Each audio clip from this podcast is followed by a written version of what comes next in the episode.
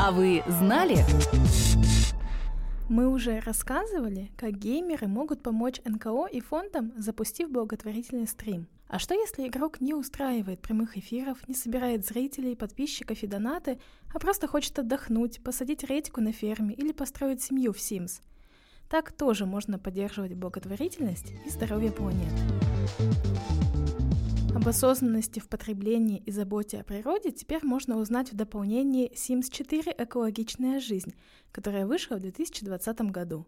В дополнении у городов появился экологический след, экологически чистый, нейтральный и промышленный, а у героев возможность на него влиять. Симы могут сортировать мусор, утилизировать ненужные вещи, использовать альтернативные источники энергии и платить за это меньше коммуналки. А еще голосовать на доске общественного мнения за экологичные шаги города. В городах с плохим экоследом герои кашляют, и игроку предлагается сделать все возможное, чтобы наладить экологию. Например, можно выбрать, из чего построить дом. Камень и дерево будут оставлять меньше экоследа, чем железо и бетон. Еще в игре появился новый персонаж – эко-инспектор. Он может оценить экослед вашего участка, убраться или осмотреть коммунальные объекты. Он также настраивает на экологичный образ жизни и других персонажей. Экологии посвящены и несколько игр-симуляторов, в которых игроку предстоит разрабатывать экостратегии, чтобы спасти мир от экологических катастроф, катаклизмов и их последствий. Например, в игре «Эко» нужно не забывать о загрязнении атмосферы – в Oxygen Not Included понять, как создать замкнутые циклы использования воды.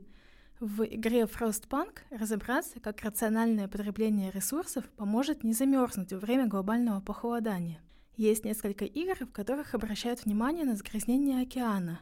В Flotsam и Raft нужно вылавливать и собирать мусор, чтобы построить плод и плавучее поселение. В 2012 году в зарубежном Фейсбуке появилась социальная онлайн-игра «Витопия», в которой нужно строить виртуальный город. И пока игрок сооружает здание администрации, собирает налоги, производит продукты и распоряжается жизнью жителей, у него копятся специальные красные сердечки Joy. Когда копилка сердечек заполняется, ее можно отдать на реальный благотворительный проект. Когда игрок собирает 100% необходимых Joy, они превращаются в доллары – так онлайн-игра помогла построить две детские школы и медицинскую клинику в Нью-Йорке, купить 650 тысяч благотворительных обедов, 2500 пар обуви и 4000 курток для нуждающихся. В 2018 году любители игры Overwatch помогли фонду исследования рака груди. Им предлагалось купить новый специально созданный облик для персонажа Ангел – розовая лента. Все средства с продажи пошли на благотворительность. После этого разработчики игры компания Blizzard предлагала небольшие подарки для игроков Overwatch за просмотр определенных стримов на Твиче. Так, к собранному добавились еще и донаты. Всего получилось 12,7 миллионов долларов. А вы знали?